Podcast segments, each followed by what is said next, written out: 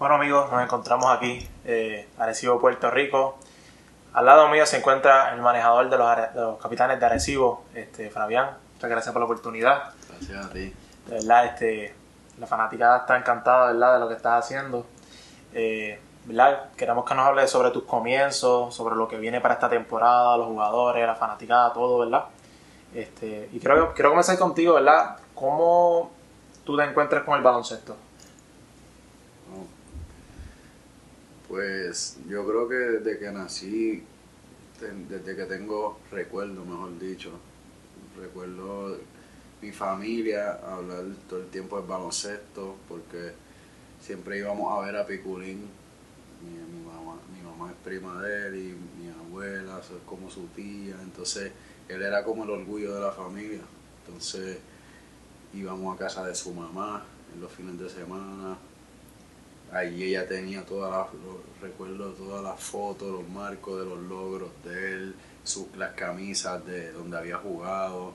So, tengo esos recuerdos desde chiquito. Entonces era como el orgullo de nosotros. Así que mientras fui creciendo, cada vez fui entendiendo mejor el deporte y, y, pues, jugándolo, jugándolo. Y me pusieron en el colegio de ingenieros en, en Atorrey, el club Sí, CAPR. Estuve, también estuve después en YMCA de San Juan y, luego a los 13 volví hacia PR y ahí pues tuve unos años bien buenos, de verdad, me, unos recuerdos especiales con mis amigos de, de Israel y Bitumul, que era la mayoría de allí de los muchachos, Emma, Gian- Giancarlo, y a la misma vez jugaba en la escuela. Yo estudié en el Colegio Inmaculada en Santurce. Y entonces yo medía esta, esta misma estatura, 5, no sé, 5, 10, eh, pero desde los 12 o 13. Wow. So, crecí rápido. Entonces siempre era el más grande del equipo.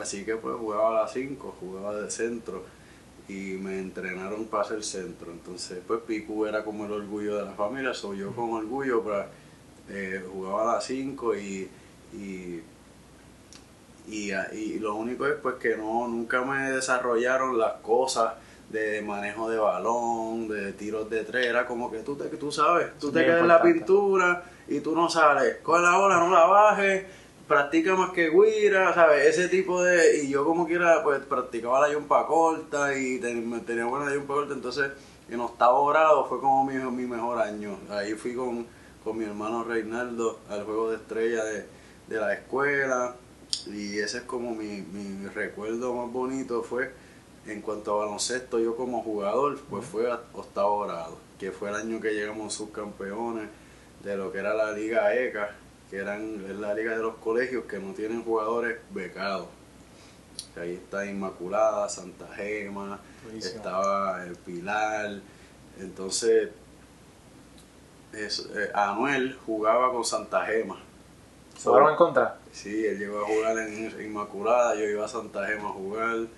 eh, entonces mi, mi, mi esposa Priscila vivía súper cerca de Anuel. Era, eh, yo vivía aquí, Santa Gema aquí, Anuel vivía allá. Entonces todo era como que el mismo núcleo de... Entonces, sí, luego de ahí yo nunca me desconecté del BCN. Desde chiquito siempre iba a los juegos a ver a. Yo estuve en muchos partidos de esa dinastía de los cinco campeonatos de los cangrejeros de Santurce que íbamos a ver a.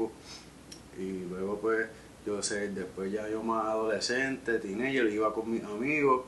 Luego pues eh, iba con mi esposa, luego con mis niñas. Así que siempre fui fiel, fanático, abonado.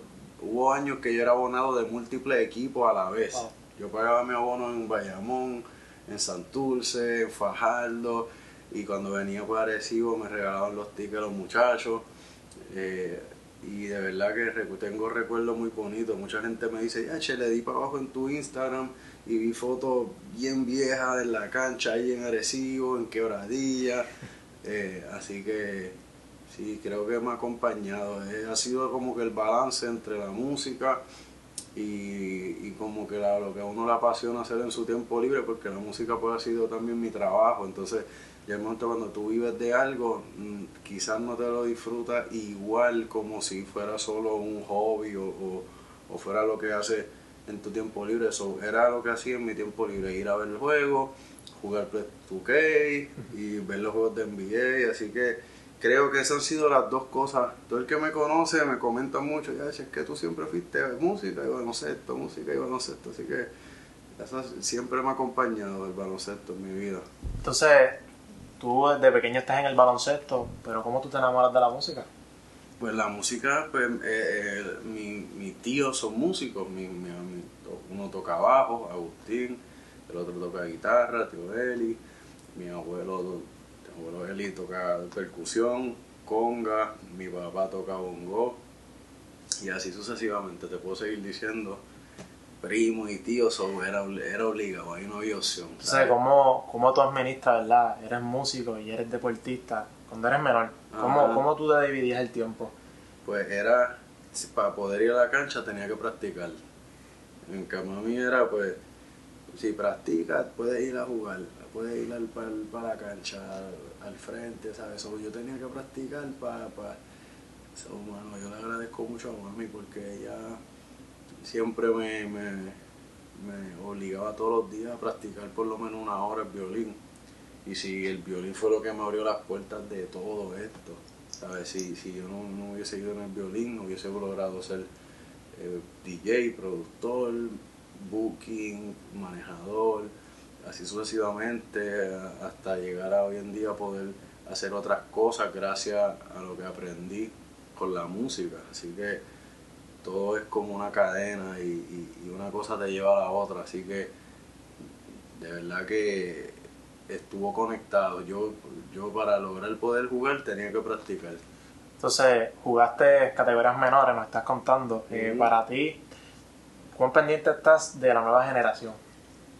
muy pendiente, muy pendiente y los muchachos que, que están viendo esto de categorías menores, que juegan en la selección desde chiquitos, saben que yo siempre les escribo, estoy pendiente a ellos, les digo, los apoyo en los momentos bonitos, en los momentos malos, les doy su, su mensaje de, de motivación, los sigo cuando van a otras partes del mundo. Y, y ese, es, ese es nuestro futuro y es nuestro orgullo. Yo lo hago porque me, me enorgullece que, que más muchachos sigan poniendo la bandera de nosotros en alto alrededor del mundo, no solo en la NBA, sino en Latinoamérica, porque muchas personas no, no saben lo grande que, que son los boricuas en estas ligas como Nicaragua, como Colombia, como México, Uruguay. México, Uruguay, ¿sabes? Es tan grande el mundo y el continente que no solo lo logra el que llega a NBA, el que logra llegar a estos países y ser MVP, ser líder en puntos, a- a- también está poniendo la bandera de Puerto Rico en alto, así que para mí eso es un orgullo. ¿Cómo comienza, verdad? Eres fanático full de capitanes. Eh, ¿Cómo comienza ese proceso de, en tu mente, yo quiero ser dueño de este equipo? Pues de verdad que cuando, tú- cuando yo lo- no, no lo pensaba, en realidad en los comienzos no lo pensaba, ya lo empezaba a, pen- a pensar luego cuando tú ves que sí puedes quizás con, con Emanuel, con Anuel luego, porque pues hicimos un, un buen dinerito y teníamos los recursos, pues ahí fue como que empecé a pensar en poder ser dueño, pero antes de, si te digo que lo pensaba, te miento porque no, tú no, no lo pensé tan siquiera que uno fuera a llegar a ese nivel, tú sabes, de poder tener los recursos. Eh, así que yo con el simple hecho de ser amigo de ellos, estar ahí, ayudarlos, ir a tocar el violín, eso mismo hacía feliz. Yo con el simple hecho de considerarlos mis amigos, de, de que me, de estar ahí con ellos, yo era feliz. Así que en el transcurso fue que dije contra cuando escuchaba que Don Luis estaba cansado, tiene ya una edad un poco mayor y, y su familia, sus nietos, y escuchaba que él lo quería vender, me daba miedo, como que ya, si él lo quiere vender, pero ¿a quién lo comprará? Dios mío, que no pase como pasó con tal equipo. Yo siempre recuerdo con Angelo Medina tantos años, un gran apoderado, y venderle un equipo a una persona que nada más lo tuvo un año Wow, sí. Los cangrejeros de Santurce, eso, eso a mí yo nunca como que lo he superado. Eso es- fue bien, bien fuerte y creo que lastimó a la liga mucho porque era una de las franquicias más importantes durante tantas décadas. Así que cuando yo escuchaba que Don lo quería vender, me preocupaba y decía, ojalá que caiga en las manos correctas. Y, y te lo juro que no pensé que, que- que fuera a ser con Emma y conmigo. Así que nada, es un, pero es un sueño hecho realidad, porque si uno pues lo soñaba, una cosa, "Ya, che, sería brutal, pero de que fuera así ser posible, no, no lo pensaba mucho. Cuéntame de ese momento cuando le comentaste a Emma que querías dar este paso. Pues lo, lo hablé hace varios años, empecé a hablar hace varios años y, y bueno, él siempre me ha apoyado como en mi- con mis loqueras y yo lo apoyaba a él con sus loqueras. Y no estoy diciendo que esto es una loquera, pero te doy siempre todo lo que yo le digo, él me escucha y lo que me, también yo le escucho a él, así que creo que él ha tenido grandes ideas que nos han llevado a, a- a mucho éxito, que hemos hemos tenido, hecho cosas increíbles y, y nada, y le agradezco que, que confío en mí, tú sabes, para este proyecto, porque esto es más por el pueblo, para seguir impulsando a, la- a los nuevos talentos y motivar a una fanaticada. Yo, cuando yo era, cuando yo tenía 6, 7, 8, 10, 11, 12 años, el BCN era como la, como la NBA, era mi NBA porque yo no tenía cable en casa, así que lo que tú veías era el BCN, Deportes 13, así que yo veía a Dicasiano, a Carlos Arroyo, a todos estos tipos como mi ídolo. Entonces yo quisiera que muchos de, estos niños vean a, los muchachos así de nuevo. Y yo creo que con el trabajo que estamos haciendo, toda esta nueva generación de, de, con- de conectar un poco más las redes sociales, las plataformas digitales con, con la liga, creo que podemos lograr eso, de que los muchachos, los niños puedan admirar también los, los caballos de aquí. Es verdad, vimos en ese trailer de la presentación del equipo, Jordan Brand en el uniforme. Eh, hablamos ¿verdad? de ese momento inesperado. Sí, no.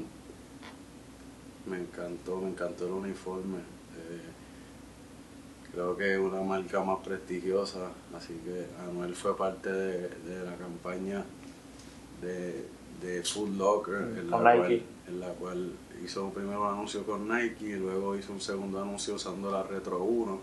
Y desde esos tiempos hemos tenido buena re- relación con, con personas de la marca y, y nada, eso es el comienzo. Espero que sigamos haciendo grandes cosas también con la marca, quizás, no sé, en un futuro puedan seguir pasando cosas con Anuel con ellos, y así que nada, eh, eh, eh, fue como que una cherry de que ya che, eso fue bien, bien, yo mismo no, no pensé que, que fuéramos a hacerlo con ellos y verlo así ahora en uniforme físicamente está espectacular. Vimos que detrás del uniforme dice Real hasta la muerte. Eh. Cuán importante, ¿verdad? Es tener esa marca en el deporte, ya lo vemos con Más Vidal, ahora en el baloncesto. Eh, háblame de esa conexión con el deporte. con Berlanga, Berlanga. Edgar Berlanga, boxeador. Es solo el comienzo, solo el comienzo. Quere- Queremos hacer grandes cosas, nuestra compañía Real hasta la muerte con el deporte, seguir, seguir haciendo, ayudando a, nuevas- a los nuevos prospectos de todos los deportes. Así que eso es otro de los planes que tenemos, seguir ayudando a los muchachos a que puedan hacer, hacer buenos negocios con marcas, a seguir ayudándolos a hacer inversiones inteligentes, a guardar su, su dinero bien, que no gasten y que después se retiren, ¿sabes? Todo, todo ese tipo de cosas está en nuestros planes de, de seguir ayudando a, a las nuevas generaciones. O sea que Real hasta la muerte podemos decir que posiblemente se convierta en una agencia deportiva. Quizás, claro que sí, yo creo que sí, no, no- todavía no logro entender eh, cuál va a ser la esquina porque eh, tenemos tan buena relación con tantos atletas y, los ayudamos de muchas maneras que sí, yo entiendo que va a ser una compañía que va a ser un aliado de los atletas para, para ayudarlos, para ayudarlos. Y, y sí, y la marca nuestra qué mejor que esté presente con, con leyendas, con leyendas jóvenes, con futuras super estrellas, con futuros Hall of Fame. Así que nuestra marca nos gustaría así, eh, que siempre esté identificada así, con, con gente que, que, que, se sacrifiquen, que, que vayan, que, que, le den todo a lo que la apasiona, como lo hemos hecho nosotros. Eh, sábado 10 de julio, indios visitan a los capitanes de Arecibo en casa. Se juega en casa, debut. ¿Qué esperamos ¿verdad? en ese espectáculo? Pues una inauguración bien bonita. Eh, le, dedicamos la temporada a alguien muy especial para nosotros. vamos a ir a hacerle una entrega, tú sabes, oficial de, lo que es la dedicatoria. Eh, y nada, empezar a mostrarle a las personas como esta nueva etapa visual, un nuevo, una experiencia. Tenemos las pantallas que vamos a estar estrenando ese día, son pantallas digitales eh, que vamos a poder eh, poner videos, eh, visuales, las estadísticas digitales, las, por ejemplo las Kisscam que se usa mucho en los arenas de Estados Unidos. Eh, nada, de seguir incluyendo poco a poco todas esas cosas. No te puedo decir que en el primer día lo verán todo, porque no, vamos a ir poco a poco, poco a poco, pero esperamos traer artistas de diferentes géneros a cantar en, el medio tiempo. Así que esa es una de las cosas que, estamos trabajando.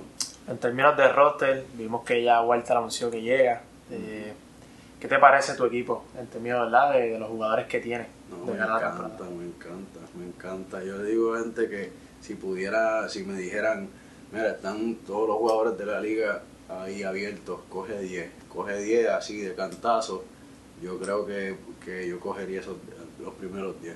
Así de, así de tanto me encanta, ¿no sabes? Una cosa que yo no me explico, como es, todo es como que Don Luis hizo un trabajo como si fuera lo, que a mí me, los jugadores de los más que me gustan, ¿sabes? Como lo es David Huerta, como lo es Walter Hodge, Jerry el de Jesús, Devon Collier, eh, Raymond Cintrón, lo vi desde, de joven, un tirador, Joven Villegas, que lo he visto defender a los mejores jugadores de la liga, y dice, wow, ¿sabes? Todos los muchachos, todos a mí me encanta mi equipo, de verdad.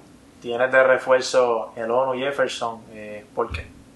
Porque ya están probados, porque ya nos han, estado en dos campeonatos. yo soy fiel creyente de que lo que funciona no, no hay por qué tocar, no hay por qué cambiarlo. Y conocen a los muchachos, los muchachos los conocen a ellos, se sienten ya como parte de la familia, ellos se sienten como nativos, como, como si ellos son de Arecibo. El ONU dice yo soy de Arecibo, esta es mi casa, Jefferson también, así que ¿por qué voy a inventar si ya ellos complementan y, y, le, balancean y le hacen el trabajo más fácil a, Walter, a David, a, a a Denis Clemente, así que también estoy muy, muy a gusto con, con los dos refuerzos que tenemos.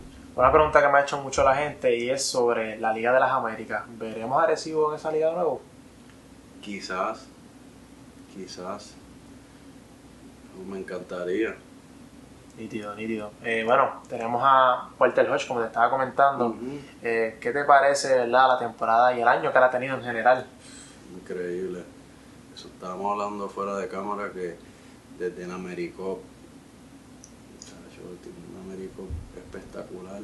Luego eh, la liga de allá de África, brutal ponerla nuestra bandera en alto ahí, ser MVP de ese primer premio aquí en Alaguayún, MVP, que siempre eso va a estar ahí. ¿Quién fue el primer MVP de esa liga? Walter Hodge, un boricua.